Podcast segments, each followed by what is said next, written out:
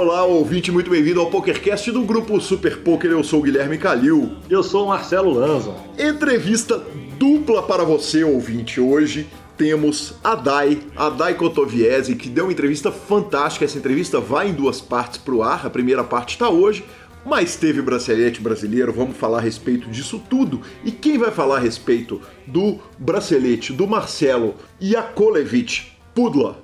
Ah, peraí. Não, eu, ti, eu, tive eu tive coaching. Eu tive coaching do próprio para poder falar o nome. Você me solta com 30 segundos de programa o nome da DAI certo e do dono do bracelete certo. É Exatamente, é isso Mas eu tive coaching, né, cara? Tendo sido ensinado pelas pessoas certas, é muito fácil fazer isso. Nos indique, nos dê 5 estrelas, faça aquele comentário se você ouvir pelo iTunes, troque sempre suas fichas pelo Fichasnet. Perguntas, participações, sugestões, promoções e comentários. O nosso e-mail é pokercast.gruposuperpoker.com.br, Instagram e Twitter, arroba Gui Calil e arroba Lanzamaia. Nosso telefone é 319 7518 9609 para participar do grupão do Telegram ou para mandar áudio. O áudio é mais fácil por WhatsApp. Lanzinha, nós estamos acelerado com o horário, porque hoje é programa de duas entrevistas. Eu só quero te avisar o seguinte: estou tomando gosto por torneios de Texas Hold'em, tá? Joguei Tenho duas palavras para falar com o senhor sobre isso. Uh. Parabéns.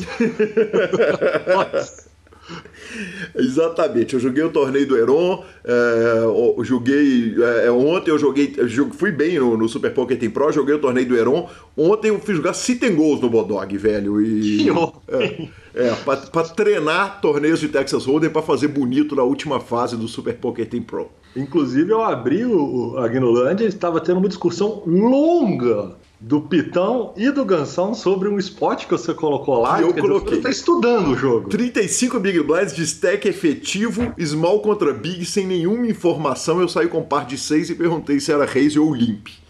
Justo. Uh...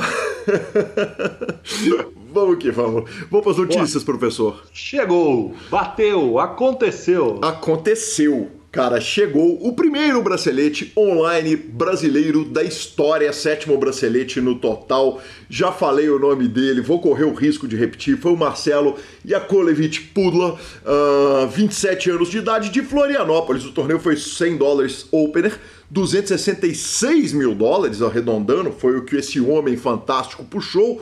Numa mesa final que tivemos, entre outros, o Pabritz Lanza. E, e, cara, eu anotei aqui um monte de detalhes a respeito da matéria maravilhosa que o Grilo fez, mas ao invés de falar a respeito de tudo que li do Marcelo, eu vou trazer o próprio Marcelo e a conversa que eu tive com ele hoje no dia da gravação do programa. Solta o áudio, Rodolfo. É com grande satisfação que recebo aqui o Marcelo. Marcelo, campeão de bracelete, o sétimo bracelete brasileiro que veio nessa WSOP super especial e me recebendo de última hora, né? Assim, foi uma chamada que ela acontece meio-dia, agora é uma da tarde, não tem pauta, não tem nada. E Marcelo, obrigado pela simpatia e por me receber tão em cima da hora, assim, de, de, de, de forma tão gentil. E aí, Calil, pô, um prazer estar, estar participando aqui do podcast eu sempre ouço podcasts, sempre que eu, que eu posso eu ouço um, um, um podcast que, que vocês fazem. É uma honra estar aqui. Porra, Poder fazer a entrevista com você aqui. A honra é toda nossa. Marcelo, eu vou começar te pedindo ajuda na pronúncia, porque você elogiou nas entrevistas o, a pronúncia do Vitão. Então, é. se você elogiou o Vitão pronunciando, não vou ser eu que vou errado. A minha, não vou ser eu que vou falar errado. A minha leitura é Jakovled Me ajuda, por foi favor. Quase, foi quase, foi quase. Jakovlevich. Se fala Ma Marcelo Yakovlevich Pudra. Yakovlevich. Ah, maravilha. Isso mesmo. Vamos lá. Então, peraí, deixa eu anotar como Yakovlevich. troca, troca o J pelo I, pelo I. E aí já facilita muita coisa. Exatamente. E o último nome é Pudla. Pudla, não Pudla normal. Bacana demais. Uh, Marcelo, em primeiro lugar, cara, bem-vindo, parabéns. Que título bacana, emocionante, fantástico, cara, importante para a história do Brasil. E, e, eu queria que você falasse em primeiro lugar o seguinte, cara. E aí, Marcelo vai e arruma um bracelete pro Brasil? Como assim, velho? Cara, que loucura, né, cara? Pô, eu nunca. Pô, eu comecei a ser, como acho que a maioria, assistindo no, na ESPN, né, cara? O pessoal transmitindo o WSOP, assim. Eu nunca tive, pô, nem fazia ideia que um dia eu ia estar tá lá, tá ligado? E teve essa oportunidade, infelizmente por causa do corona, né? Sim. Mas tive essa oportunidade de, de participar desse WSOP, WSOP online. E a minha grade era jogar apenas dois torneios da, da grade do WSOP, que a minha banca não permitia muito mais que isso. Era apenas jogar o, esse 100 Opener e o 150, que acho que vai ser no dia 8 de agosto. Uhum. E já no primeiro tiro deu certo. Não foi só um tiro, o, o, esse de seio, acho que eu dei uns três tiros nele, mas deu tudo certo no final. Marcelo, é, não é um bain é, simples, né? Quer dizer, é, a gente pega a grande massa de jogadores de pôquer, dá um tiro de 100 dólares, é um tiro, é, é, é, é um bain especial, né? Não, é, não são todos os jogadores que jogam esse valor, evidentemente, mesmo entre os profissionais, quer dizer, tem muitos, é, muitos que só dão bains desse tamanho é, em eventos especiais no domingo. É, qual que é o, nível de bain que você joga normalmente? É o seguinte, esse, esse ano está sendo, assim, para mim, sensacional. Estou tendo vários resultados. É, eu comecei a jogar agora, acho que dois meses para cá, três meses para cá, até 109. Até antes eu jogava até no máximo 55. Agora estou começando a pegar até 109 215, assim, só em eventos especiais mesmo. Uhum. Aí esse WSOP aí não podia escapar, né? Poxa, de jeito nenhum, não podia escapar de jeito de, de forma alguma. É, Marcelo, me conta um negócio. É, uma coisa que, que a mídia toda chamou atenção e, e, na matéria do Super Poker foi destaque é o fato de você não ser um jogador de time. Né? É, sim, sim. Por que da opção? É, eu achava que não era ideal para mim, tá ligado? Assim, é, eu sempre comecei a jogar coloquei em 2016, eu, eu, sou formado em engenheiro, né? Sou formado em engenheiro de produção. Uhum. Aí na faculdade mesmo eu comecei a jogar os free rolls, assim. Eu participei, eu vou contar um pouquinho da minha história, né? Por favor. Aí eu participei, participei, eu ficava jogando aqueles free rolls do, do Poker Stars, até que te, tinha um que, que era, deu 10k de gente, assim, 10 mil pessoas, e consegui ficar em segundo, assim, ganhando um dólar, tá ligado? Uhum. Pra mim foi a melhor sensação, tá ligado? Pô, foi, fiquei muito feliz na hora. Aí, daí eu fui, fui pensando no assunto, fui pensando no assunto, daí eu cheguei, não, eu vou colocar um dinheiro ali. Aí eu coloquei, tinha uma promoção do PokerStars, que tu colocava 20 dólares, daí tu ganhava 100% também, né? Daí uhum. minha banca era de 40, 40 e poucos dólares. Aí foi assim, comecei jogando 25 centavos, assim. Daí, assim, eu fui crescendo normalmente, né? Que nem todo mundo. Aí eu comecei a pensar, pô, eu vou me inscrever nos times, assim, vou ver, vou ver. Mas eu me inscrevi nos times e eu achava que não, não ia valer muito a pena, assim. Eu sei que o pessoal pro time, assim, não... O, o foco não é, não é o retorno financeiro, mas, assim, eu acho que não, não valeria muito a pena para mim, assim, entrar pro time. Sendo que tinha outras oportunidades para eu estudar, né? Assim, por, por conta. Eu, eu assinava o Sensei Poker, eu assinei... Tinha que é, usar comprar o IC+, ou o HCR, uhum. e assim, e assim. Você fala inglês, Marcelo? Eu falo, eu falo um pouco, falo um pouco. Você usou é, é, é, material estrangeiro na, nesse aprendizado? Porque eu imagino Sim, que... sim. É, não, é, é, é, é o seguinte, eu, tenho, eu assinei o...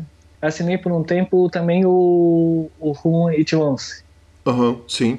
Porque a grande vantagem, né, é, é, Marcelo, do time é exatamente a evolução técnica, né? Quer dizer, a, a, a, essa evolução solitária, o caminho solitário, ele às vezes ele vai ser mais difícil, mas é claro que cada um tem a sua pegada, né? Cada um tem sua, sua forma de pegar. É que se tu pensar assim, evolução técnica, eu até concordo 100% contigo. Mas no poker, a gente, eu acho que o foco é ganhar dinheiro, né? Uhum, a gente sim. pensa em ganhar dinheiro. Sim. Aí, se tu perguntar pra mim aonde tu acha mais fácil, aí eu acho que já, já é jogar por conta. Perfeito. A família foi tranquila com o engenheiro virando jogador de pôquer? Certeza que não, é. Não, não, eles não aceitaram muito bem no começo, daí ah, não tem o que fazer, tem que explicar, né? E é normal isso daí, né? Uma profissão nova assim, e nunca tinham visto isso daí, claro que ia dar confusão no começo, mas aí tu explicando devagar e vendo os resultados, aí não tem muito não tem muita escapatória né? prof... não está tantos anos na profissão né Marcelo quer dizer são, são quatro anos sim eu, é, eu comecei é, assim, eu conheci o poker em 2000 é, com 14 anos assim uhum. jogando fichas fictícias na, lá no Everest Poker sim Aí, mas nunca, nunca assim de longe pensei em colocar dinheiro, nada, nada, nada. Aí, quando eu comecei a jogar o free roll, aí eu comecei a pesquisar mais a fundo, vendo o Akari falando, foi vendo entrevista do Akari, vendo ele tinha um ele tinha um, um site dele ali falando sobre assunto, assim, e daí eu comecei a me interessar mais, dei uma chance de colocar um dinheiro ali e deu certo. E deu certo. E, e, e vem sendo é, lucrativo, quer dizer, você acabou de ter um hit enorme, evidentemente. Ah, sim, sim. Mas, mas é, é, para aceitação da família é necessário uma, uma continuidade. Sim, sim, né? claro. Não, quer dizer, pode ser o, só um hit. O, o hit ele foi um, um, o complemento de um momento que, que, que já vinha de bons resultados? Como é que, como é que vinha vindo a carreira até esse momento? Vamos lá então. No primeiro ano, no primeiro ano eu jogava, jogava centavos, né? Uhum. Aí no, em 2000 e no início, um ano depois, bem no início do, do próximo ano, 2017, eu cravei o Big 220 ganhando mil dólares. Aí nesse ano, acho que no nesse ano, no 2017 até o final, eu acho que ganhei uns 10 mil dólares uhum. de lucro. Em 2018, quando eu comecei a profissão, foi um ano bem, bem ruim. Só que o que me salvou um pouco, assim, claro que não, não dava para ter um salário com aquilo ali, foi eu participei do BSOP e ganhei acho que 15, 15 16 mil dólares, é, reais, 15 mil, 16 reais. Uhum. E ganhei, sei lá, uns 2, 3 mil dólares no, nos sites. Só que em 2018 eu só jogava no PokerStars, né? Sim. Aí em 2019 já deu, assim, já... Aí começou a ganhar, já ganhar, entrar dinheiro. Assim, meu lucro pré-WSOP girava em 60k dólar. Uhum. Já tinha uma banca assim, eu tinha, daí eu, como eu jogava sozinho, eu tinha que ter uma banca que suportava jogar esses limites. Sim. E também. E sempre, eu sempre soube que o poker é a longo prazo, né? Sim. Nunca não vai ser. Tipo, se eu pegar, se eu começar agora e pensar em tirar todo mês, isso daí não vai dar certo nunca. Nem no primeiro ano, nem no segundo ano. O cara sempre tem que pensar no longo prazo. E até que chegou um, uma parte do longo prazo, né? Bacana demais. Marcelo, é claro que com o bracelete vem uma, uma viagem para a República Tcheca, né? A sim, WSOP sim. Europe com o Bahia, que é uma viagem dos sonhos. Outro dia eu tive o prazer de narrar o Leon, o dono do Kings Cassino, onde você vai jogar é, na mesa final do, do, do, do, do Pot Limit Omar ali de 2.500 dólares. É, conta pra gente um pouco a respeito dessa expectativa, porque agora é o seguinte: viagem internacional, torneio em outro idioma, Bahia Sim. gigantesco. Conta um pouquinho para nós. Cara, vai ser.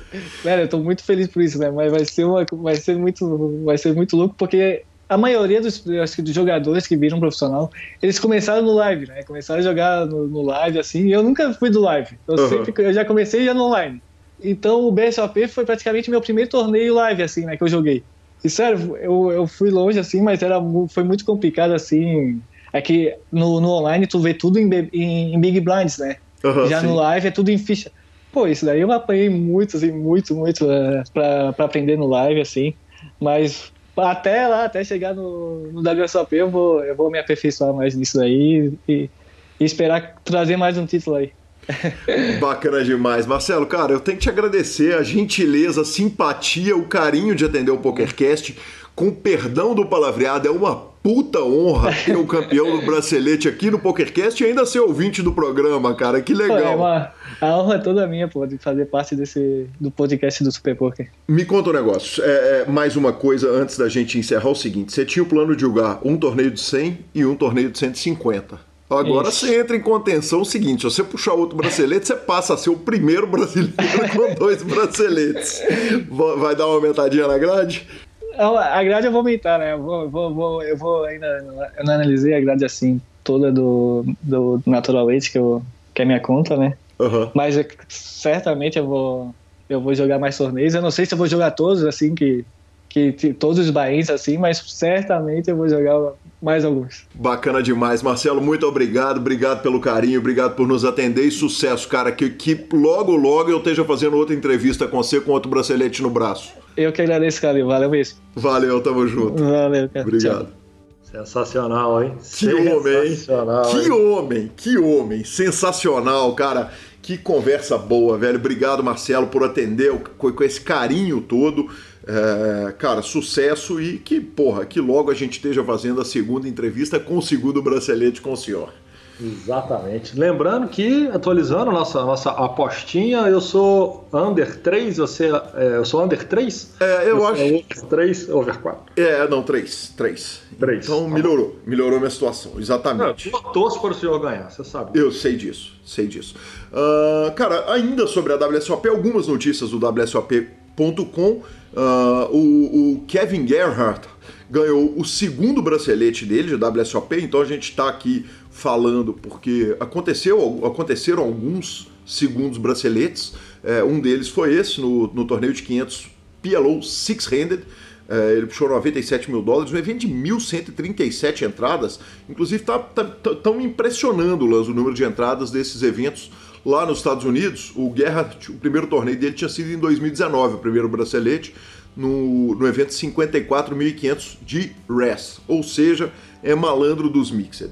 Ainda na WSOP.com, o apresentador de TV, o Tony Dunst, arroba Tony Dunst TV, é, no Twitter, puxou o evento de número 21, 777 No Limit Six-Handed, segundo o bracelete dele, puxou quase 170 mil dólares, e o ex-jogador online do, da WSOP.com, ex-jogador do ano online, o Ian Steinman, puxou seu primeiro bracelete de ouro. Eu chamei atenção para esse bracelete é o seguinte: além dos 110 mil dólares que o malandro levou ganhando esse torneio, ele tem quatro WSOP Circuit Ring, o anel do WSOP e Cara, o cara tem 10 ITMs nas séries online, duas mesas finais.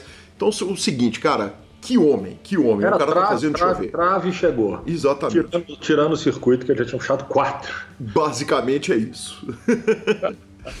E na GG Poker? Cara, na GG é o seguinte: é, o- tivemos o Belarmino de Souza é, puxando uma terceira colocação no evento de 5K de Pot Limit Omaha, num torneio que o Yuri foi o sexto colocado. O Belarmino é irmão do Afif. E falando muito dele, o Brasa é, me deu, nos deu o prazer de transmitir com a gente um evento de Omaha da, da WSOP e falou muito dele, falou que, que o cara tá fazendo chover e isso aí é mais uma prova. Ele foi bem nesse torneio, foi bem no outro torneio de, de Pot Limit Omaha que nós, que nós narramos. E, porra, o Yuri sendo o Yuri, né, cara? Que homem tá, tá, tá, tá, tá fazendo chover também, botando pra quebrar. E o Zidane também, né, cara? E É impressionante como os nomes estão se repetindo, né, cara? O, o Belarmino conseguiu um monte de resultado, o Yuri também, e outro que tem, que tem botado pra quebrar tem sido Rodrigo Caprioli, o Zidane. Cara, o Zidane foi vice-campeão do evento número 36, puxou nada menos do que 215 mil dólares. Cara, o evento número 36 foi de 1.500 dólares, no limit holding 50 stack. Que homem fantástico. Quer, quer dizer que nós já puxamos o bracelete e já perdemos dois HU. Quer dizer, nós já estamos lá, batendo na trave para encher o bolso de bracelete. É, exatamente. Acho, acho que o outro não foi HU, não, né? Na verdade, o Belarmino foi terceiro colocado. Verdade, terceirão. terceirão. Mas, mas o cara, toda hora tá batendo. O Yuri é chip líder do, do, do, do evento que vai começar no sábado, tá na mesa final do evento que vai começar sábado. Então, cara, vai, vai ter muita coisa boa pro Brasil, com certeza. Boa. E estamos tendo WPT também, né? Tamo tendo WPT, né, Marcelo Lanza?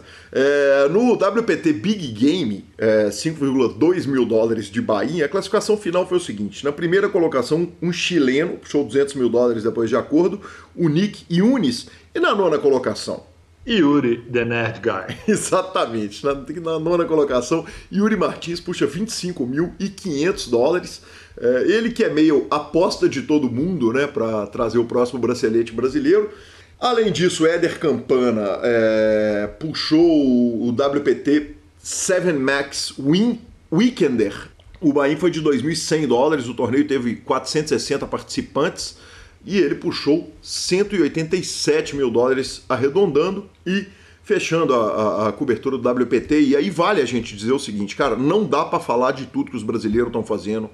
Stadium Series no PokerStars, os caras estão matando. Nos aplicativos não precisa falar, porque o field é todo de brasileiro, mas o que tem sido feito pelo Brasil não cabe num podcast semanal. É, pra gente. Virar o xadrez verbal, né? Fazer aquele podcast quatro horas. é, exatamente. falando horas, aquele, aquele, aquele, de, aquele quinzenal dos caras que eles soltam quatro horas de notícia que explode a sua cabeça. Teria que ser por aí. É exatamente isso mesmo, Marcelo. É, cara, então para fechar as notícias do WPT é o seguinte: o João Simão bolhou a mesa final do 3,200 Pot Limit Omaha Championship. É, ele acabou na oitava colocação do torneio e é, puxou 22.294 dólares. Bom, notícia caras da semana. Breaking news. Uepa, uepa. Tiraram o homem do sério de novo, é isso? A gente olha aquele cara centrado, sempre bem-humorado, Daniel Negrano, né, o homem de quem estamos falando. É, semana passada anunciamos um tilt dele no ar e essa semana ele teve outro tilt que durou nada menos do que 40 segundos, Lanzinha. O que aconteceu foi o seguinte: é... alguém, ele estava fazendo um stream e alguém entrou no stream dele e fez um, um, um, comentário a respeito da esposa dele, a Amanda, que já tinha sido é, é, centro de outra discussão né, com o Sean Dib. O Sean Dib, quando ele casou com a Amanda, propôs um bet a respeito da duração, de quanto, em quanto tempo chegaria o divórcio do Daniel Negrano, né, é, que o Daniel Negrano respondeu de forma elegante na época. E, e, dessa vez, cara, o que ele fez foi o seguinte: uh, Ei, Tom Estrada, que foi o rapaz, vai se F, não sei o que, é, é, é, tira esse. Cara, não dá para traduzir. Não dá para traduzir. basicamente, ô Lança, você já ouviu a música. Você já ouviu a música. parágrafos de, de, de, de palavras de Você já ouviu a música União Flasco? Não. Que é um cara que fez um, um rap, um, um, uma rima, que é União Flasco Flamengo com Vasco, sabe? E esse cara, o, o Daniel Negrano conseguiu falar mais palavrões nos 40 segundos dele de, na Twitch do que o União Flasco falou na música inteira. E aí, evidentemente, a Amanda foi na, na, no, no Instagram dela, falou o seguinte: fico muito feliz de ter um marido que me defende, eu acho que esses caras que, que atacam ele deixariam provavelmente suas esposas serem detonadas publicamente. E o Daniel Negrano respondeu nesse tweet da Amanda o seguinte: Senhoras e senhores, isso é porque nós somos o, é por isso que nós somos o casal perfeito. Lanzinha, primeiro, cara, é, reação do Daniel Negrano. O, o mundo do poker inteiro reagiu contra, a favor e tal, não sei o quê. Eu vou dar a minha opinião. A minha opinião é o seguinte: você tem um cara sentado, streamando, fazendo o trabalho dele, fazendo o trabalho dele da forma brilhante com que ele sempre faz.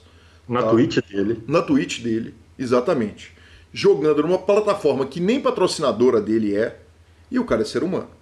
Na hora que um cara entra e fala a respeito da esposa dele, deixa eu te falar, tudo bem que arrancar os dentes e enfiar em enfiar naquele lugar, enfiar naquele lugar seu, seus dentes, talvez não seja a forma mais delicada de se de, de, de endereçar o problema, sabe? De, de tratar o problema. Tratar a questão. Mas, velho, o cara é ser humano, velho. O cara é ser humano, tá na pressão, jogando uma WSOP no meio de uma WSOP, indo bem, fazendo um monte de mesa final, não conseguindo cravar o torneio, com um bilhão de bets pelo mundo inteiro, velho. Se eu sou o homem da capa preta, no tribunal de Guilherme Calil, Daniel Negrano estaria absolvido, tá bom? Justo. É minha, é minha opinião é o seguinte: todo mundo tem um limite. O cara é ser humano. Ah, ele é representante da mídia, ele é uma pessoa pública. Claro que é. Ele tem que conseguir suportar mais a pressão? Tem. Provavelmente suporta, porque eu imagino que isso deve acontecer com ele em várias situações. É, e ele sempre pilotou isso muito bem. Você mesmo falou a questão do Sean Dib quando ele falou aquela bobagem, né? Mas, cara, tipo, pegar o cara no dia ruim, na atravessado. Se bobear, não foi um comentário. Se bobear, já, já vinha mais coisinha. E uma hora o cara estoura. E segue o jogo, meu patrão. O cara não tá na Twitch do patrocinador, o cara não tá lá, o cara tá na Twitch pessoal dele fazendo tá, inclusive, parece que há boatos que na, no, no, regulamento da Twitch é proibido mandar os dentes enfiar. tá escrito isso. Tá escrito, sabe ah, aqueles termos e serviços que você aceita? Eu acho que deve estar tá nessas palavras mesmo. Falando então, o seguinte: se você falar, ameaçar alguém de arrancar os dentes e enfiar naquele lugar, você vai ser banido.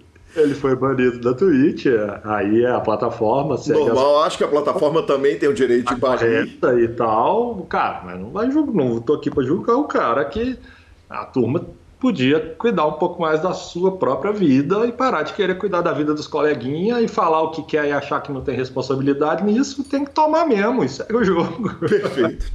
Com relação à eventual punição da GG, eu não acho cabível nesse caso, de jeito nenhum.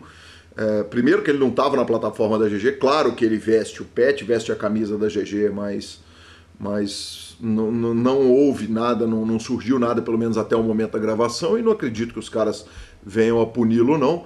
O próprio Daniel Negrano, ao final dessa história toda, colocou o seguinte: moral da história, seja você mesmo, mesmo que às vezes isso, isso significa você ser um idiota e um babaca, é, sinta-se livre para rir de você mesmo.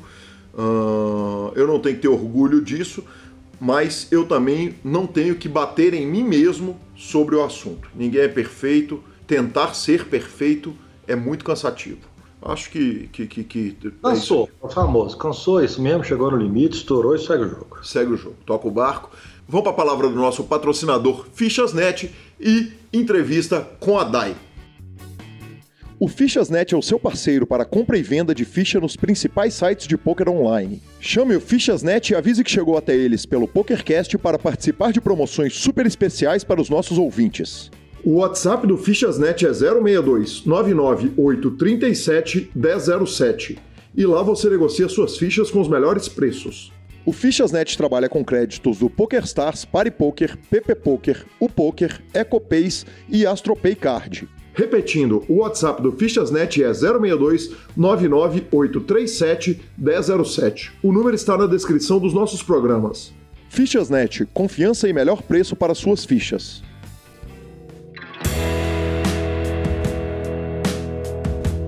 Olá pessoal, é com grande satisfação que voltamos, ouvinte, e recebemos aqui Daiane Cotoviese e eu espero realmente que eu tenha falado esse nome difícil corretamente, Dai. Boa tarde, primeiramente obrigada pelo convite de estar aqui nesse trabalho maravilhoso seu. É cotoviese mesmo, é assim, parece difícil, mas é realmente fala ali como tá escrito, só tem aquele monte de letra esquisita. Ah, bacana demais. Que prazer, que prazer te receber aqui, Dai. É uma satisfação muito grande e, e, e uma presença que eu queria aqui há muito tempo. E, e eu reclamo que a gente tem menos semanas do ano do que eu tenho de gente do que eu consigo entrevistar as pessoas e é uma grande honra te receber aqui. E num momento tão importante, tanto da sua carreira quanto para o Party Poker, é, eu começo, claro, com a pergunta tradicional do PokerCast: quem que era a Dai antes do poker? A Dai antes do poker foi muita coisa, mas antes, assim, bem é, antes, na quebra, né, na, na, na mudança mesmo, eu estava atuando como gerente de marketing e comercial dentro de uma rede de farmácia em São Paulo, na Drogaria Onof. Então essa era a minha, a minha função, assim como profissional, acho que é a, a pergunta direcionada, né? Na verdade é o seguinte, nós temos tempo infinito. Eu queria saber. ah, porque eu... tem tudo. Eu Dá queria... falar de tudo. Exatamente. Então, profissionalmente, eu era essa pessoa, né? Trabalhava nessa profissão. E eu era uma pessoa muito agitada, aquela paulistana, tava quase aquela paulistana lá maluca, trabalhando 18 horas por dia, uhum. com mil coisas para fazer, né? É, e acho que a minha decisão de vir pro poker veio inclusive dessa estafa que eu também estava no trabalho, do meu momento, também me ajudou assim a, a, a decidir abrir pro poker. Então, assim, antes de eu abrir pro poker, eu estava exatamente nesse momento, estava trabalhando bastante em São Paulo, sozinha, com aquela vida bem agitada, assim. Dai, é, vamos voltar lá de quando você era menina? Conta para mim o seguinte: tinha esporte, já tinha esporte competição? Qual que foi a, a, a, o início da faculdade? Vamos, vamos para trás um pouquinho? Bom, minha infância foi numa cidade pequena, região metropolitana de Curitiba, chamada Rio Branco do Sul, uma cidade de aproximadamente 20 mil habitantes. Uhum. Então eu tive uma infância bem assim na rua, daquela que brinca de tudo. Eu, é, convivi, eu, eu, tenho, eu tenho uma família de muitos é, homens e, do lado do meu, do meu pai, e eu convivia muito com eles, então brincava muito com os meninos. Uhum. É, as minhas brincadeiras não foram muito brincadeiras de menina, era sempre brincadeiras de jogos de competição. Então, muito pequena, eu comecei a jogar futebol. É, eu gostava sempre assim de, de jogar muitas coisas, né? Na minha casa, a gente se reunia com os meus irmãos e era sempre jogo. É, baralho também foi uma coisa que começou presente na minha vida muito cedo, assim, acho que com uns oito anos eu já jogava e sempre muito presente. A gente se reunia muito para jogar baralho com a família, assim. Então a competição é uma coisa, jogo, competição é uma coisa muito presente desde pequena. Brinquei muito pouco, assim, com é, brincadeiras, tipo, que na minha época eram comum, e até hoje é, Barbie. Eu não tive a Barbie, eu não tive a bone muitas bonecas, eu não gostava muito desse tipo de brincadeira. Os meus presentes geralmente era bola que eu pedia, é, gostava muito de, de, de ganhar esses presentes para brincar em conjunto, assim, para jogar. Acho que é mais ou menos assim essa, essa a infância, né? Dai, e você era super competitiva? Quer dizer, você é, é jogava bola, eu imagino que devia ser uma turma de mais meninos do que meninas, ou não? Eu sou super competitiva. Uhum. é, eu, eu, brinco assim, os meus amigos que jogam, meus amigos jogadores de pôquer, às vezes a gente vai brincar de um outro jogo. E, e agora que eu tô em Curitiba, que eu voltei recentemente, eu tenho feito isso mais, eles falaram, gente, você é a pessoa mais competitiva que eu conheço. É, eu sou muito competitiva e desde pequena, é, tanto que eu comecei a jogar futebol com as meninas, assim, uhum. e, e aí na escola mesmo, sempre joguei com as meninas e tal, mas eu jogava também com os, com os meus primos em casa, brincava de fazer embaixadinha, tinha uma época que eu fazia lá 400 embaixadinhas, porque ficava treinando o dia todo, eu era dessas. E aí, quando eu tinha acho que uns 14 anos, assim, o meu, eu ia com o meu irmão ver o meu irmão jogar. E eu não jogava, ia ver ele jogar. E aí é, começou a faltar, faltava gente às vezes para jogar, e eles me colocaram para completar time, uhum. assim, para não perder ali o negócio. E eu via que meu nível era muito, né, inferior ao deles, mas eu tava lá. E aí eu voltava, treinava para querer entrar no time. E eles só deixavam eu entrar quando não tinha ninguém. Mas beleza, eu ficava entrando quando não tinha ninguém. Eu fui treinando tanto que chegou um dia é, aí depois eles começavam a deixar eu jogar para revezar. Então, quando alguém cansava, eu entrava. E eu ia. E aí chegou um dia que, é, na hora de escolher, eu fui escolhida antes que um menino. Porque eu, quando tinha que escolher, eu era sempre a reserva, né? Eu ficava lá sempre esperando. E um dia eles me escolheram antes. Aquele dia para mim foi assim uma coisa muito importante, porque eu queria competir igual para igual com eles. E tipo, no futebol era quase que impossível, né? E o dia que eu fui escolhida antes do menino foi uma coisa que me marcou muito. E isso está muito relacionado ao meu senso de competitividade, eu acho. Então, acho que eu sou bem competitiva.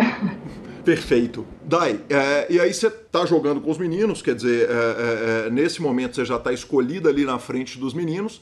Eu ainda vou voltar um pouco no futebol, que é o seguinte: o seu irmão era mais velho ou mais novo que você? Tenho dois, mais velho e mais novo. E o seu... Um ano e você jogava futebol com qual deles? Jogava com o mais novo. Com o mais novo. Quer dizer, é. e aí vai chegar um momento que a formação física dos meninos ela torna é, é, é, é difícil você jogar. Você jogou até uma, uma idade, é, é, até a adolescência ali com os meninos. Com quanto tempo que você para de jogar? Não, eu, com os meninos foi só de brincadeira, porque realmente não tinha muito. Jogava assim brincando, né, de vez em quando. Uhum. É, tirando esse período que eu acompanhei bastante o meu irmão, e daí uma época é, rolou isso. É, mas assim, eu, quando eu jogava com eles, eles tinham medo de me machucar. Isso era legal, porque eu jogava futebol de salão. Então, uhum. eu era. Sou pequena, né? Eu era um pouquinho habilidosa. Então, acabava que dava bom, assim. Foi, foi, foi divertido. Mas é que foi pouco tempo, assim, né? Jogando direto com os meninos. Depois, na, na, na escola, também numa outra escola, eu tentei jogar um pouco com os meninos mais velhos, mas ainda não deu certo. Tomei uma bolada na cara e desmaiei. Aí eu não joguei mais com os meninos. É, mas com as meninas eu joguei muito tempo, até eu ir para São Paulo, jogava futebol em Curitiba duas vezes por semana. Daí, então tranquilo, você tá lá, tá jogando futebol com as meninas, eventualmente tá jogando com os meninos, tá sendo escolhido à frente do menino, que eu imagino que deve ter rachado o coração dele no meio, né? Você imagina lá no interior do Paraná, na época, uh, é, muito antes, não, não era simples. E, e, eu queria que você falasse um pouco, é, é, é, falasse um pouco dessa competição. Para além do, do, futebol, quer dizer, no futebol com as meninas, você era boa atleta de futebol, no jogo com os meninos, você já era boa de baralho, como é que era? É, como acho que quando a pessoa é competitiva, ela tenta pelo menos dar o seu máximo ali, né? É, sim, acho que com as meninas eu me destaquei, tive, tive algumas conquistas de, né, com o grupo, a gente ganhou, fazia competições regionais, participei de, de, tipo várias competições, futebol de areia, futebol de salão, futebol de campo, todas femininas, né? Uhum. É, gostava muito mesmo de, de ir para as competições. Mas acho que também sempre influenciada pela minha mãe, que sempre, minha família sempre gostou muito de futebol. E quando eu era criança, a minha mãe levava, minha mãe tinha uma Kombi e levava o time de futebol da cidade para competir em alguns lugares, junto com a família, né? Meu pai às vezes não conseguia ir, mas ia eu, meus irmãos, meu. E eu, e eu, assim, muito pequena já comecei a conviver com isso, né? E muito também com a presença é, masculina, porque a gente ia lá, tinha sempre muitos homens e tal, e, e minha família também é uma família do lado do meu pai que tem bastante homem, do lado da minha mãe já tem bastante mulher, mas eu convivo bastante com, com os meninos, assim. Perfeito. E na escola? Quer dizer, como é que era a Dai é, lá no fim da escola e qual que é a sua formação, Dai? A Dai era uma boa aluna, é, sempre fui uma boa aluna, estudei em colégio público da, da cidade até os 14. Uhum. É, o colégio era bom, assim, e sempre fui uma aluna média, boa, nunca tive, tive problema. Uh, depois, com 16, com 16 anos, eu comecei a estudar em Curitiba, e aí é, fiz faculdade em Curitiba, fiz faculdade de Direito, sou uhum. formada em Direito, nunca atuei na área. Quando eu estava na faculdade, eu já tinha necessidade de trabalhar para pagar minha faculdade, pagar minhas coisas. Então, é, eu não consegui fazer estágio, não consegui fazer as coisas que o curso tinha que fazer. Como eu já trabalhava também, eu gostava do meu trabalho e de uma área comercial que eu estava trabalhando e acabei seguindo carreira no, na área que eu trabalhava e não na área que eu me formei. A área que você trabalhava era? Na indústria farmacêutica, na área comercial. Uhum, perfeito. E aí eu segui carreira durante bastante tempo até né, eu entrar, eu me tornar jogadora de poker. A minha carreira foi basicamente passando por áreas comerciais e de marketing é, de grandes empresas. Perfeito. Dai, é, teve uma cimenteira antes, né? Ah, teve meu primeiro trabalho que é, em Rio Branco do Sul, né? Tem a Votorantim Cimento, que é uma das maiores cimenteiras acho que do Brasil. Uhum. A fábrica lá é muito grande. E lá foi meu primeiro trabalho, assim, é, primeiro trabalho que eu não trabalhava é, é, fora, né? Porque antes eu trabalhei muito com a família. Minha mãe teve é, restaurante. Com 14 anos eu cuidava da loja. Minha mãe tinha uma loja de roupa, foi onde eu comecei a trabalhar mesmo. Eu ajudava atendia na loja de roupa. Aí com 16 minha mãe tinha um restaurante. Eu ia para a escola de manhã e à tarde atendia no restaurante. E aí, com 18, foi meu primeiro trabalho, assim, fora, né? Aquele trabalho oficial de carteira registrada foi nessa cimenteira em Rio Branco do Sul. É, eu cuidava do clube. Então eu fazia, como eu gostava muito do futebol, lá existia um clube de é, um ginásio esportivo.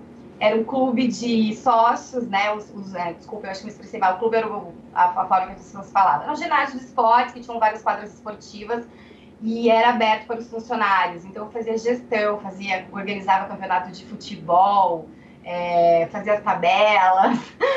Ali foi meu primeiro trabalho e com um público totalmente masculino. Eu era a única mulher, né? Uma cimenteira, é, 99% homem, mais ou menos. Sim. Depois eu fui logo promovida para uma outra área, que era uma área onde tinham 100 homens e mais ou menos, não lembro agora, mas era tipo de 90 a 120, vai. E eu era a única mulher da área. É, eu lembro que na minha hora do almoço eu jogava truco com as pessoas, com, com os meus colegas de trabalho e eu ganhava, era boa, era escolhida como parceira, jogava sinuca, então tinha essa presença de masculina acho que bem cedo, assim, eu não me sentia muito intimidada ali no meio dos homens, reagia super bem, entrava na, na onda de todo mundo, jogava sinuca, jogava truco, participava do churrasco, pra mim era bem tranquilo. Que legal, Dai. É, uma coisa me chama a atenção é o seguinte: na hora que eu olho para as possíveis formações da Dai, eu falo, cara, poxa, o direito teoricamente é a última coisa, porque ela é atleta, poderia fazer educação física, está trabalhando numa cimenteira, deve ter saído muita gente de lá para fazer engenharia. É, já está 100% confortável no meio do, dos homens, né? É, então a engenharia não seria um problema para isso. E você vai parar no direito, por que o direito? Pois é, é acho que o, o, sonho do meu pai era isso, que fosse engenheira, e na época, né, não que hoje ele não gosta da minha profissão. É, mas assim, eu, embora eu tivesse essa parte da competição, eu sempre fui muito ligada à área de humanos, assim, é, dentro do colégio, da, das, das, das, das, matérias que eu mais estudava eram as que eu mais gostava. Eu era engajada dentro do colégio, fazendo bastante atividades, assim, lembro que é, ajudei a organizar uma eleição para é, ensinar as pessoas a votarem quando a gente tinha 16, acho que, é, 16 anos no colégio. Eu gostava muito de, de estar envolvida com essas causas e aí o direito foi me chamando a atenção na forma de ajudar as pessoas, eu acho, assim. É, me chamou a atenção de, tipo, sabe, poder fazer justiça, é, a essa percepção, assim.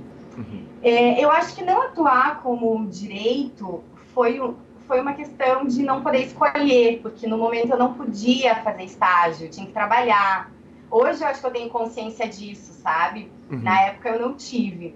É, eu acho que se eu tivesse ido para o direito, não, não, sei como seria, mas eu, é, pelo, pelo que eu conheço, né, eu acho que ia gostar. Eu não fui no momento, não, não atuei realmente porque eu estava já consolidada no trabalho que eu também gostava. E aí acabou não, não atuando. Mas assim, o direito tem tudo a ver comigo, sabe? Eu gosto bastante. É, eu sou uma pessoa que eu gosto da história, eu gosto das questões políticas, das questões sociais. É, então tem bastante a ver comigo, sim. Perfeito, Dai. É, aonde que o poker entra na sua vida? Quer dizer, que momento que, que, que, que a Dai conhece o poker? Porque você está no Paraná, aqui eu já não, não canso de dizer aqui, é, talvez das federações tenha sido a mais bem cuidada lá na, na origem do poker, né? É, é o lugar onde está o Geraldo Campelo, que está a, a, a, turma que, que, que, pega o poker e abraça, inclusive Curitiba foi meio que a capital nacional do poker fora São Paulo, era a única cidade que recebia dois BSOPs por ano, que era um absurdo ali em 2008, 9, 10, né? Exatamente. Eu conheci o poker mais ou menos em 2008, 2007, assim, que foi com o meu irmão na casa de praia e a partir daí eu comecei a jogar em casa com a família.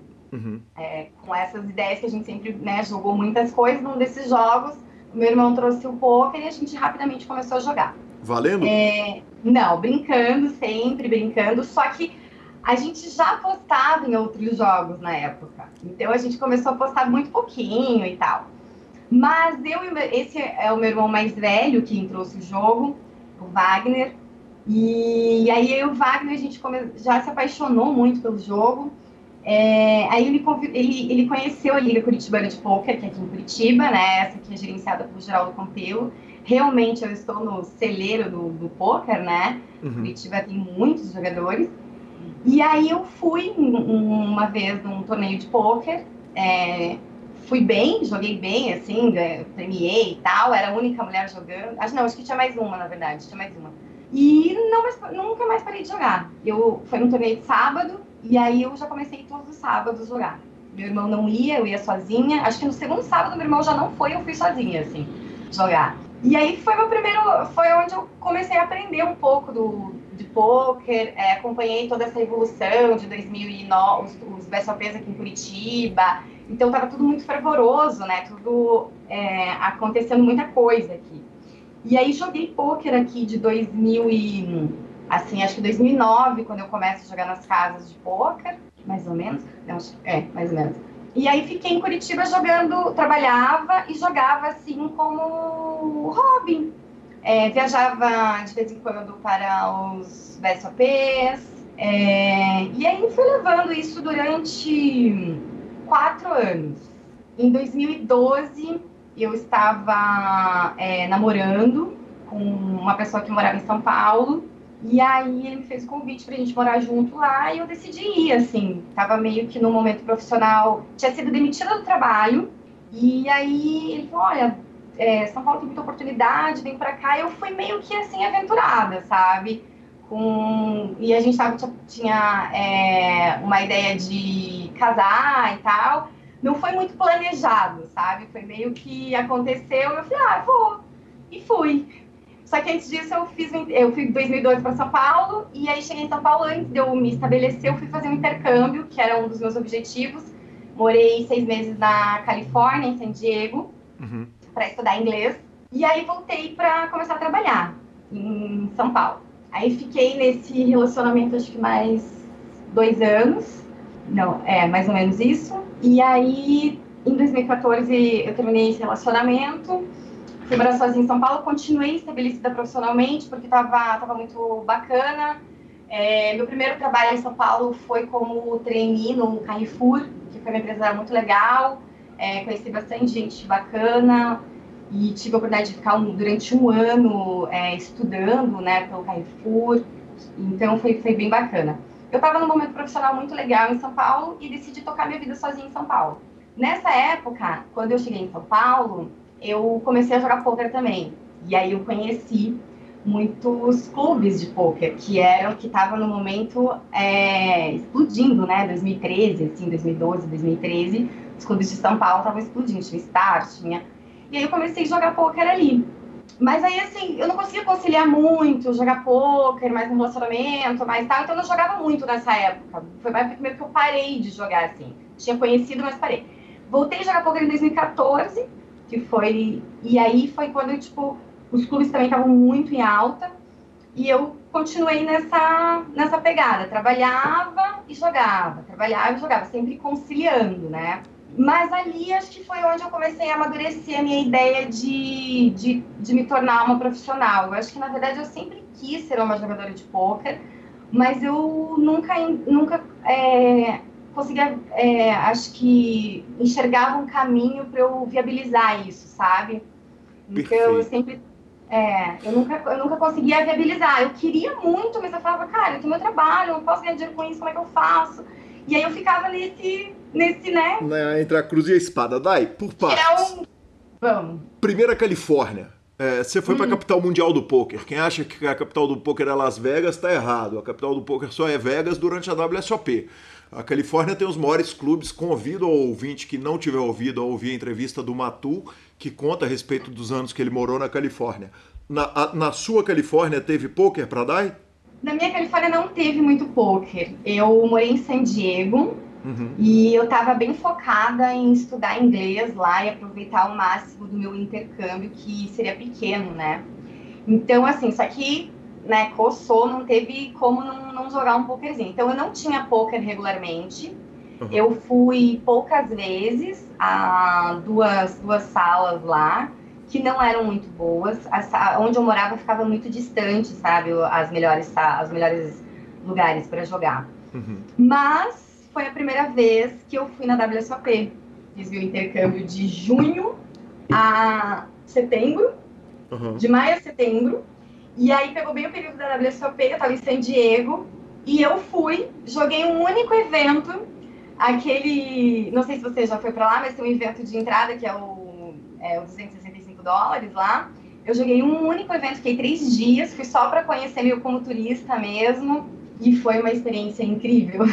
Eu imagino o primeiro contato no Vale Bracelete, correto? Ele é um evento para, ele é da WSOP, é, mas ele não vale bracelete, não, correto? Não, não vale bracelete. É um, um, torneio que tem todo dia e que acaba no dia, assim. Perfeito, que bacana. E aí eu imagino que nessa hora é o seguinte, o sonho acende nessa hora, né? Na hora que vê o salão da WSOP, obviamente. Qualquer coisa que pudesse estar estacionada, brilha o olho, né? Eu acho que ali o meu assim, aquela, aquela competitividade da DAI veio, sabe? Uhum. Eu olhei aquilo e falei, eu quero estar tá aqui. foi assim, é, foi uma, uma, experiência. Eu lembro como eu voltei assim, pensando, assim, como eu vou fazer para voltar aqui o ano que vem? Porque é, é, muito, né? E eu fiquei assim, dois dias, então não deu para ver nada. Eu tive só aquele, só aquela amostra grátis ali, sabe? Bacana demais, Dai. E aí acaba o intercâmbio na Califórnia, voltamos para São Paulo. É, voltamos para São Paulo. Isso. E estamos trabalhando e jogando poker dentro da medida do possível. Você ia falar a hora que começa a brilhar o olho e falar, porra, e se eu largasse o trabalho, que não é uma coisa simples? Eu começo por uma pergunta que é, é meio óbvia, óbvia e já foi tratada muitas vezes aqui em São Paulo, uhum. mas você é uma filha de europeus que têm uma cultura de trabalho muito dura. Você fala na sua fala, você fala, pô, trabalhava com minha mãe, trabalhava no restaurante, fui trabalhar não sei onde, fui para cimenteira, da cimenteira fui para farmácia. Quer dizer, é, é, é com uma cultura de muito trabalho desde muito jovem, sai para Curitiba para fazer o, o, segundo grau ali, quer dizer, no meu tempo era segundo grau, não sei mais o que que é. É, segundo grau, sim. Mas, segundo grau. mas sai para estudar, para poder entrar para a faculdade, mas está ali brincando de pôquer. Tem mal-estar em casa? Não, zero. Zero? É, desde, zero. Desde que meus pais descobri, desde que, assim, desde que eu fui jogar o primeiro torneio de pôquer, eu contei que eu joguei. E meus pais, ok, eles ficavam preocupados um pouco com o ambiente. Uhum na, na época, assim, né? Que tipo de ambiente que é e tal. Mas como meu irmão foi e sabia como era, foi tranquilo. E também quando eu fiz a, a, a migração, assim, de, de, de, profissão, que eu realmente tomei um pouco como profissão, também foi super, super tranquilo em casa. Meus pais é, já foram me ver jogar, já viajaram, é, já fizeram viagem de poker comigo. Então, para eles, assim, é, sempre foi bem tranquilo. Perfeito. É, e aí agora você está em São Paulo no segundo momento, começando a olhar o poker e o poker está começando a rir de volta para você. O resultado é. veio antes ou, ou a, a, vontade de se tornar profissional veio antes? O resultado em que sentido? No sentido de, de, de que normalmente a transição para o poker muitas vezes ela é feita o seguinte: à medida que a pessoa vai ganhando mais dinheiro com o poker, ela vai vendo ah. que talvez dê para largar o trabalho. Não, o meu não foi assim não. Foi, foi mais ou menos assim. É, em 2014, acho que 2015, 2014 eu voltei a jogar poker e aí em 2015 eu recebi um convite do Mojave para integrar o time dele e, e jogar é, poker live no time dele. Foi uma oportunidade muito legal porque é, eu tive, é, eu pude jogar mais torneios do que eu jogava, né? E aí eu comecei a jogar muito, eu jogava tipo umas, sei lá, umas três vezes por semana, né? Final de semana era todo dedicado ao poker e fui me envolvendo mais. Eu tive bons resultados, mas eu tinha uma consciência plena de que se eu quisesse me tornar uma jogadora de poker, eu tinha que jogar online. Eu sabia disso, porque eu, eu já era amiga de muitos jogadores bons. Então eu já conheci o Yuri, já conhecia, eu conheci o Yuri quando eu comecei a jogar aqui em Curitiba. Eu já conheci o Yuri, o irmão dele, o Daniel Almeida, é, o Pevigar, quem mais? O Luciano Holanda, é, o Sage, já conhecia tipo muita gente, então eu sabia como era a dedicação deles. Eu tinha essa consciência que para me tornar uma jogadora de poker eu tinha que me dedicar online e aquilo que eu estava fazendo não era o caminho para se tornar uma jogadora de poker, entendeu? Assim, tipo, experimentar o live, ok, mas é, não era aquilo que ficar jogando live todo dia não era talvez o que ia fazer eu conseguir chegar no, no, no objetivo de ser rentável jogando poker, entendeu? Então eu, eu sabia que quando eu quisesse ser uma jogadora de poker, eu tinha que abdicar de tudo, não ia ter como conciliar, né? E eu não tava, não tinha tido um hit nenhum, pode pegar historicamente, para tomar essa decisão.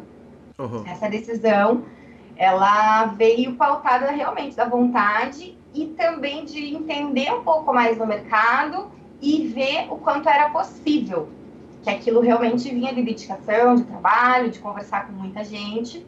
É óbvio que, como você sabe da minha estrutura, né, dependo exclusivamente de mim. Então, eu, eu fiz uma, é, uma reserva financeira, da qual, tipo, não deu certo, não foi o melhor formato, meu planejamento. É, eu acho que não tem um formato. Se a gente pegar a história de todo mundo, a gente vê que a história, é, cada um é, é, escrita de uma forma, né? Ser jogador de poker, a profissão de jogador de poker é uma profissão nova então não tem uma fórmula ainda da gente falar, olha, né, 50 pessoas, 200 pessoas fizeram desse jeito e deu certo. É, tem a história do, do tem, vai ter a história do Daniel Almeida, vai ter a minha história, vai ter a tua, vai ter a do Akari, vai ter que cada uma é construída de uma forma, né? Obviamente que muitas delas vêm desse formato de você é, ganhar e aí conciliando o trabalho, e aí chega uma hora que você se dedica, né? E, e também eu acho que é possível através do planejamento. Mas no meu caso, eu tentei fazer um planejamento, não deu muito certo. Mas eu eu tava. A minha expectativa de migrar para o poker era no final de 2017. E eu certo. vim no começo de 2017. Isso, a gente estava. Em 2015, é. desculpa, em 2015 você está jogando com o Moja, está jogando live, uhum. é, é, é, num time de poker ao vivo. É, tá uhum. atrapalhando o trabalho ou não? Dá para fazer no final de semana? Já está estudando? Quer dizer, qual que era aquele panorama antes de 2015, antes da gente ir para 2017? Olha, é, eu, eu conseguia conciliar o trabalho, mas eu basicamente fazia só isso. Uhum. Então, assim, eu trabalhava e trabalhava, né? Trabalhava e jogava. é, Sim, perfeito. O poker também era um trabalho. Virou trabalho, então, era, é, era, isso, assim, a minha vida. Não tinha trabalho. Por isso dava pra, pra assim, pra conciliar, né? Uhum. Então, eu fiquei jogando durante o tempo. E aí, mais ou menos, assim, é, meados de 2016, eu falei, cara, vou me organizar e é isso que eu quero fazer. Só que eu preciso me organizar para isso, né? E aí tinha uma expectativa de migrar no final de 2019, 2017, começo de 2018, que era onde eu teria me organizado financeiramente. Uhum. No começo de 2017, para minha surpresa, eu fui demitida do meu trabalho. E eu realmente não esperava, estava num momento de bastante construção dentro do trabalho. Eu até tinha planejado é, vir do trabalho mais tarde, porque eu queria cumprir com as minhas atividades dentro do trabalho, né, e não sair de uma hora para outra. Uhum. E aí eu não pensei duas vezes, obviamente, eu me joguei pro poker, né? E aí eu vim e comecei a avisar todas as pessoas que eu conhecia de que eu estava disponível no mercado. Uhum. Porque eu acreditava que para eu ganhar dinheiro como jogadora de poker, eu ainda demorar muito tempo. Então eu queria jogar online, estudar e ter um outro business dentro do poker, um business não, um, um trabalho, na verdade, dentro do poker que é um trabalho de autônoma que eu pudesse ter uma, uma renda. Esse era o meu plano, assim. Então, aí eu comecei a falar com... E rapidamente eu tive algumas oportunidades. A minha primeira oportunidade foi o Live Experience com o Hernan. Não sei se você, você conhece. Eu, ele eu não conheço, mas conheço o projeto. É, então, fiz esse projeto, que foi um projeto muito legal, me abriu bastante é, Você fez esse projeto em qual posição, Dai? Eu fiz como embaixadora do projeto, a gente fez alguns torneios e fizemos um que foi bem marcante no Banana Café é, em São Paulo, teve a presença de é, bastante é, pessoas conhecidas no poker e algumas celebridades. Inclusive, eu era a única mulher desse torneio uhum. e eu ganhei o torneio. Aí sim. Me conta um Foi negócio. uma experiência incrível. Eu imagino, eu imagino. Me conta um negócio. Você está distribuindo currículo, porque você fala o seguinte: eu, eu, eu fui demitido e comecei a fazer contato. Obviamente, o contato.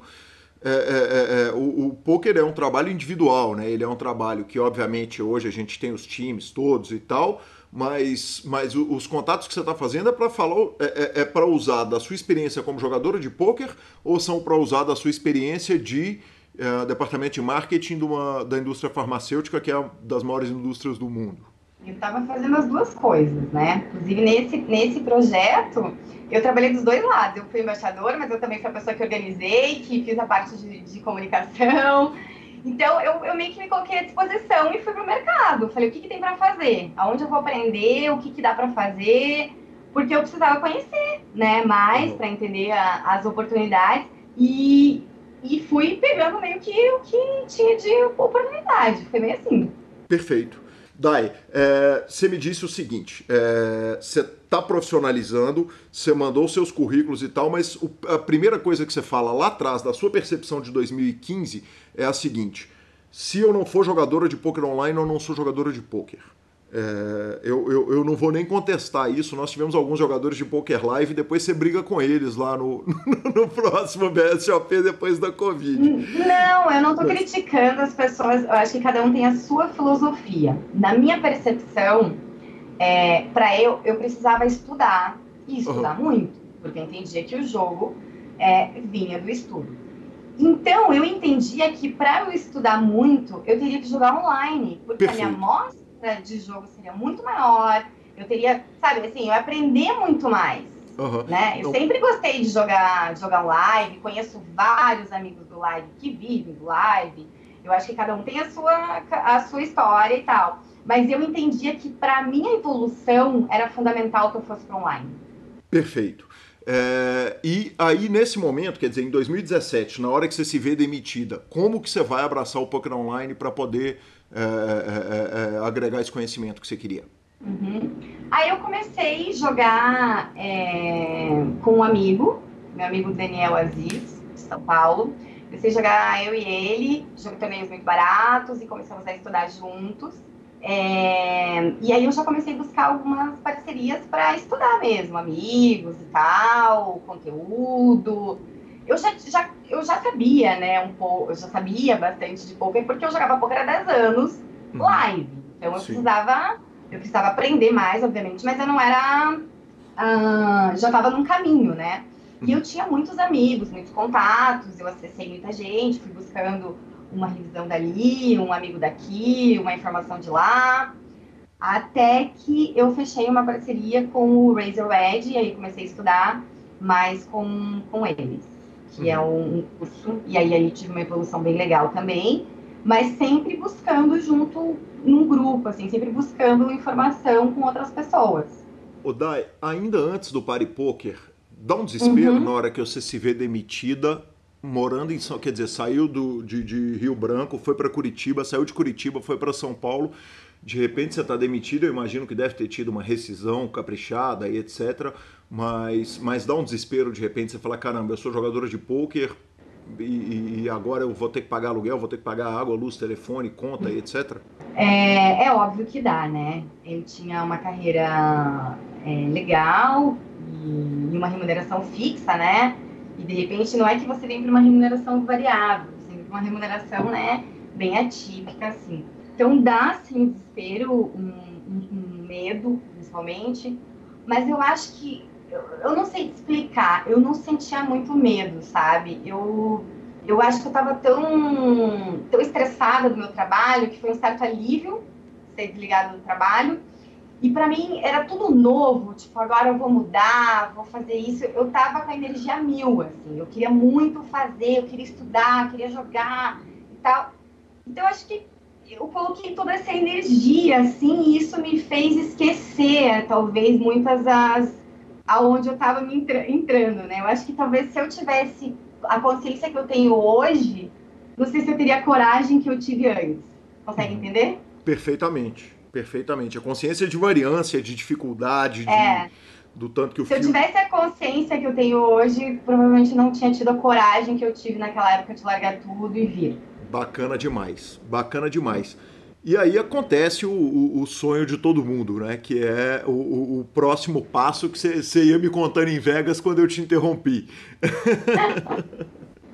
conta conta então, pra gente como é que surge essa paquera maravilhosa, porque não tem paquera maior do que um, um, um site de primeiríssima linha nos, nos dá uma cantada, né, na verdade. É, foi muito incrível. É assim, ó, eu já vinha trabalhando as minhas redes sociais ainda quando eu estava no meu trabalho com relação ao poker. Uhum. E com alguns, alguns resultados que eu tive, alguns projetos que eu vi, a rede, a rede foi crescendo. Então, na primeira conversa com o Paripoker, eles vieram com essa intenção, né, de ter uma divulgação. Eles estavam formando um time de mulheres no mundo e eles queriam uma representante feminina no Brasil para divulgar e para trabalhar o poker e tal. E aí a gente ficou conversando durante um mês e meio, quando veio realmente a confirmação da. Foi quando eu estava em Barcelona, jogando um evento também porque eu já estava me virando dentro do poker. Olha só, já tinha ido para a WSOP e já estava indo para Barcelona. Uhum. As coisas já estavam acontecendo. É, e aí, em agosto de 2017, a gente iniciou uma primeira parceria. Eu participava do time de mulheres é, mundial, representando aqui o Brasil. Pelo Paripoker? Pelo Paripoker. Perfeito. O time, time de mulheres do Paripoker? Era um time de mulheres, uhum, um time de mulheres mundial.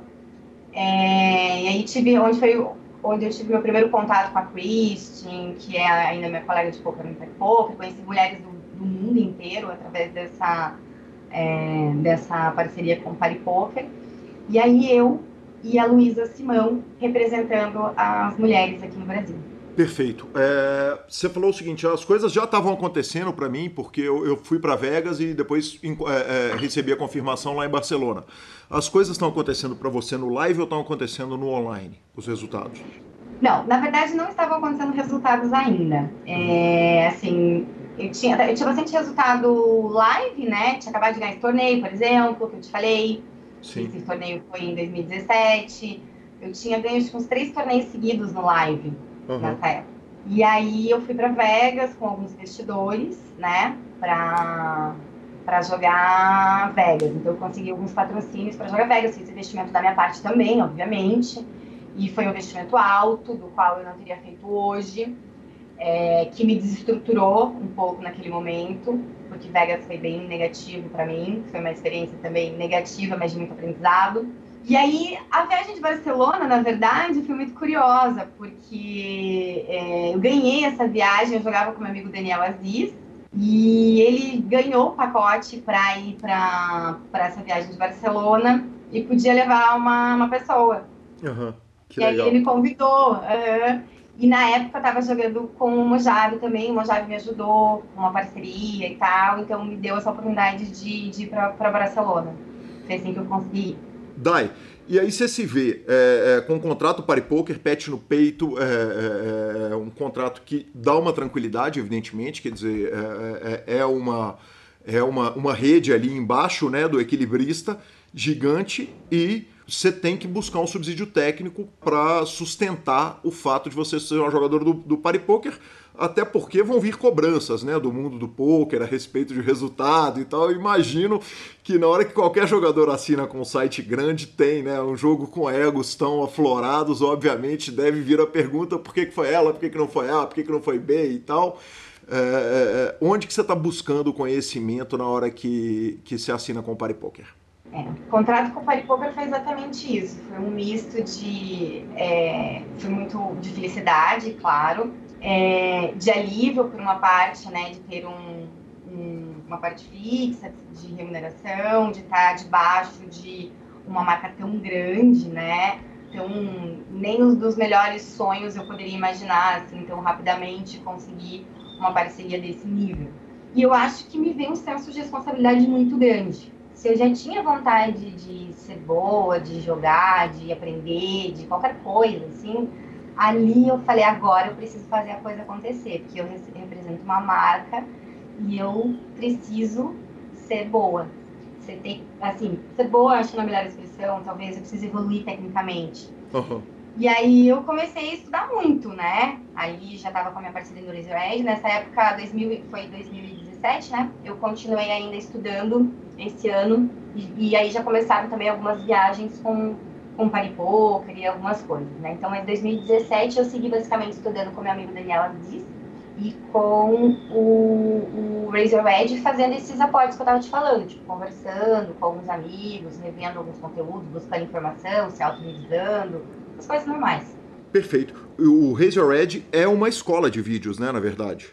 É, uma escola do BNCB, maravilhosa, que, nossa, o curso foi, assim, é um divisor de águas, realmente aprendi muito e super indico até para quem estiver ouvindo o, o, áudio aí que procura o podcast, para quem procura às vezes é, onde estudar, super indico, esse curso realmente é maravilhoso. Bacana demais.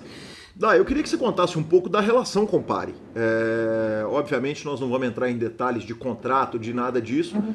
mas eu queria que você contasse a respeito dessa relação. O Pare Poker foi uma, uma empresa que, que, do momento que você entra nela, em 2018, correto? Ou 17?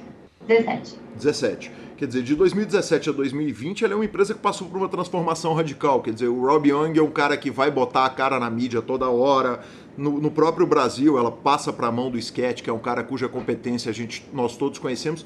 Eu queria que você contasse um pouco da relação com a empresa, da relação é, é, é, profissional, de como é que eles veem a DAI, do rolê com os profissionais, da saída para beber quando vocês estão no EPT de Barcelona, qualquer torneio. Enfim, conta pra gente um pouquinho, porque essa é uma parte que só você pode contar pra gente como que é ser jogadora patrocinada de uma empresa do tamanho que é o Party Poker. Olha, minha relação com o Party Poker é muito boa.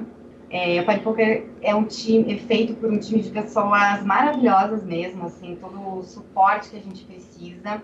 E eu criei um relacionamento com eles muito legal, por estar, acho que desde o início ali, desse momento tão grande de transformação que a empresa se passou nos últimos três anos, né? Sim. Então, eu fui ali, acompanhei muitas mudanças, muitas trocas, muda, vai para lá, vem para cá, né? A gente sempre apoiando, é, estando junto.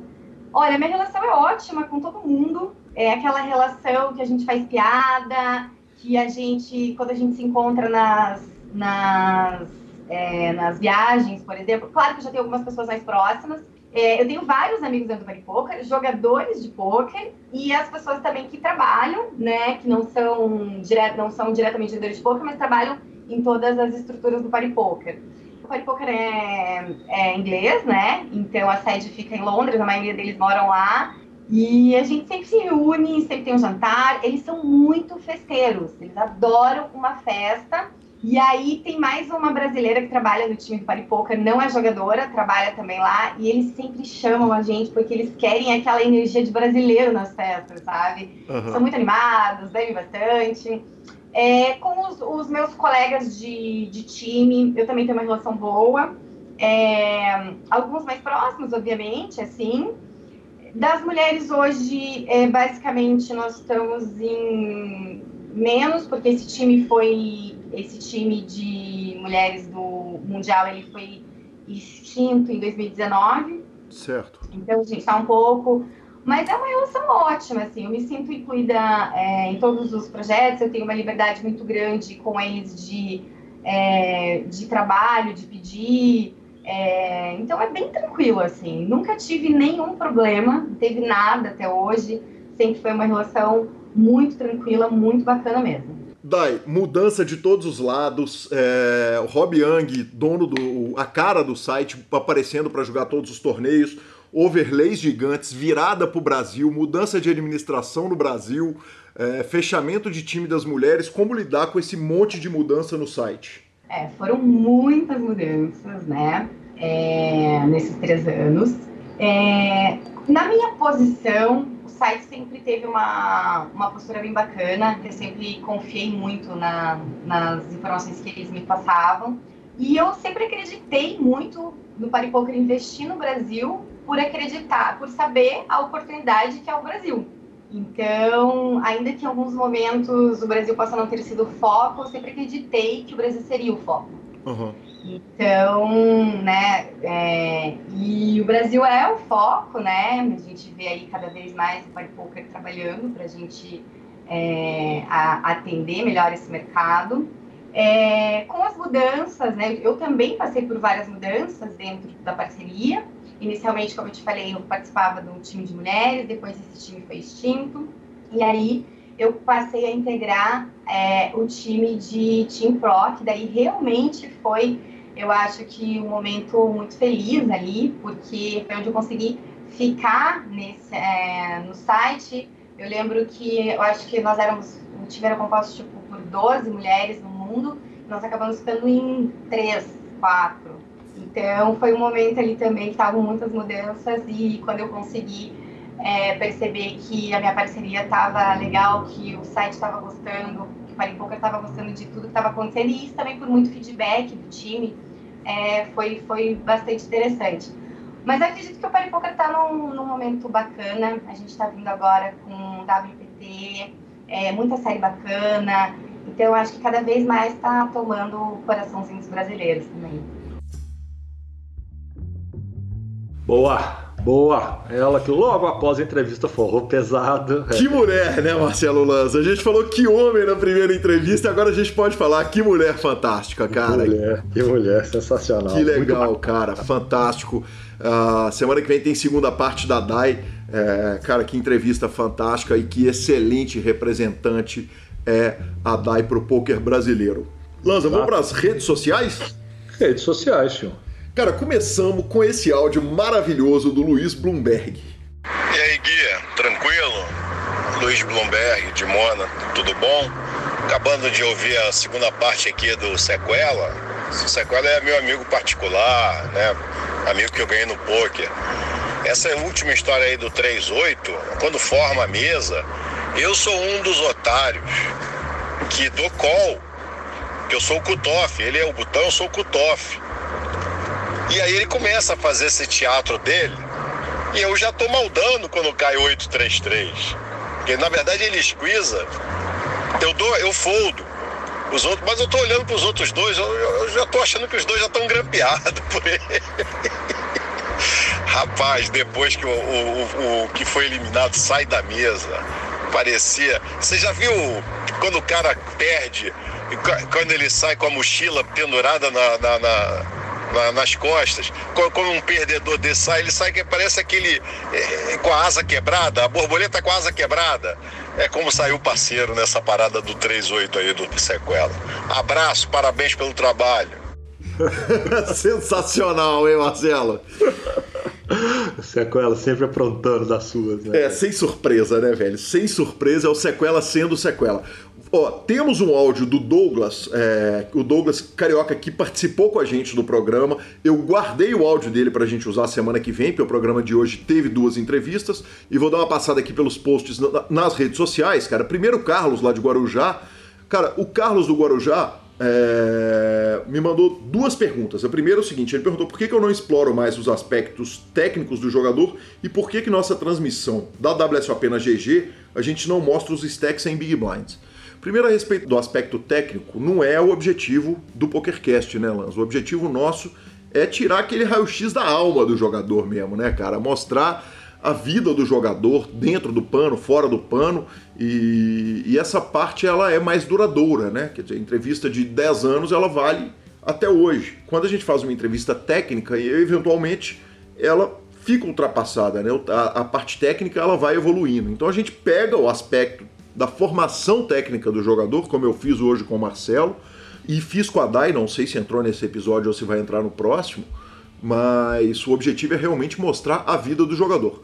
Com relação aos stacks em Big Blinds na transmissão da GG, cara, a imagem que a gente recebe da GG, ela já vem com, uh, com, com stack em fichas. Eu acho também que para o jogador recreativo que está começando agora é mais fácil entender o jogo em fichas.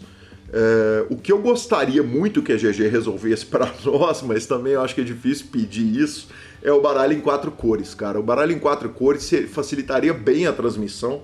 A gente que está acostumado, às vezes, dá uma travada ali, uma cãibra mental, para usar uma, um termo da, do, do, do, xadrez verbal que o Lanza já citou hoje.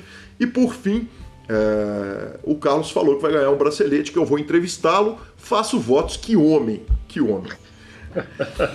Cara, o Rit Gomes e o Celso Fernandes nos instagramaram e na, na, última transmissão que fiz da WSOP, toquei o áudio do Hit, que ele mostrou pra mãe dele a entrevista do Sequela, de tanto que ele achou engraçado. Obrigado, Hit.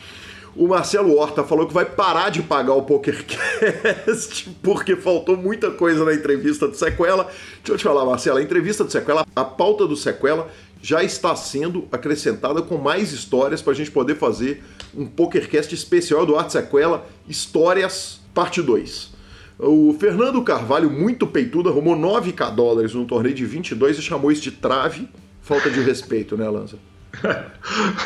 o famoso perdeu a noção do dinheiro. Né? Perdeu a noção do dinheiro. É. Chegando da Austrália, né, velho? É, Acostumado é, a ganhar em dólar. O cara mora na Austrália, fraga. Morava, tá aqui agora. Tá vivendo em real. Ah, é. De brincadeira comigo. É muito peito. O Celso Fernandes elogiou as histórias do Shake é, que, o, que o Sequela mandou. É, as fotos foram parar lá no grupo do Telegram. O Guilherme Feijó é, falou que é fã do PokerCast e pediu aquela citada para poder regular a conta, velho. Vamos, malandro, vamos. Ele acompanha, ele ouve a gente na hora da malhação e nos longos trajetos de carro lá em Brasília. Vamos que vamos, sorte para você, Guilherme. E o outro Guilherme, uh, o Gui 12 lá dos Mixed Games, falou o seguinte: Shalom, Xará, muito obrigado pela citação. Alta magia dos bosques celtas, nunca vi. Fiz FT do Championship e do Second Chance. Enfim, né? Que homem, sem surpresa, né, Lanzinha? Sem variância. Não, não trabalhamos com variância. Exatamente. Por fim, o seguinte, cara, o Lui Martins, é, streamer que tá no meu radar, eu tô na pilha para pegar o malandro para entrevistar, outro dia streamou nos ouvindo no ar. Pode uma parada dessa, Marcelo Lanza? É, é aquelas paradas cósmicas, né, velho?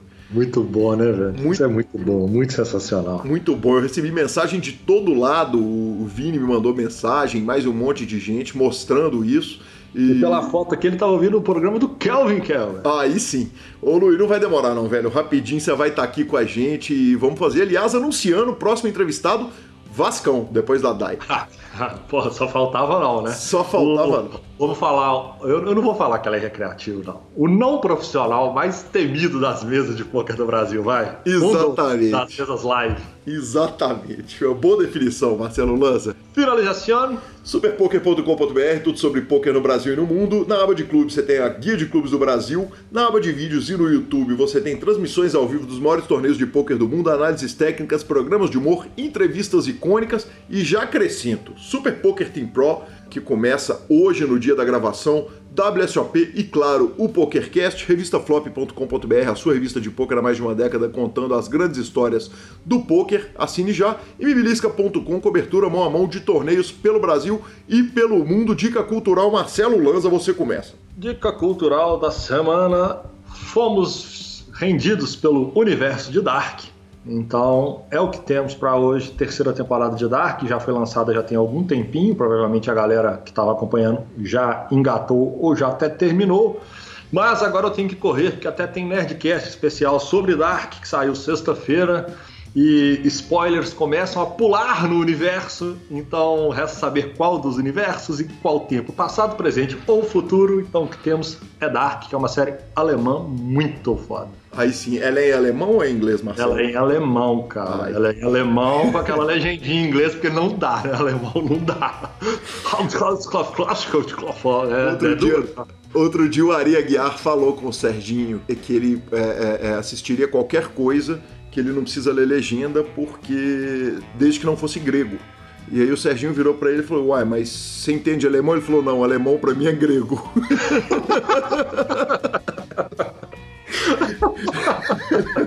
Mineiro, né, velho? Mineiro, Mineiro Monstro, né, velho? Piada interna é demais, cara. Como eu adoro aquele podcast. Uh, eu, eu, eu, tomo a liberdade para dar uma dica cultural do Rodolfo, nosso editor, que me mandou um disco de um cara chamado Fantastic Negrito. Uh, o nome do disco é Please Don't Be Dead. Eu ouvi o disco e o disco é muito legal. E a minha cultural, Marcelo Lanza, presta atenção nisso. O nome do filme é Finders Keepers.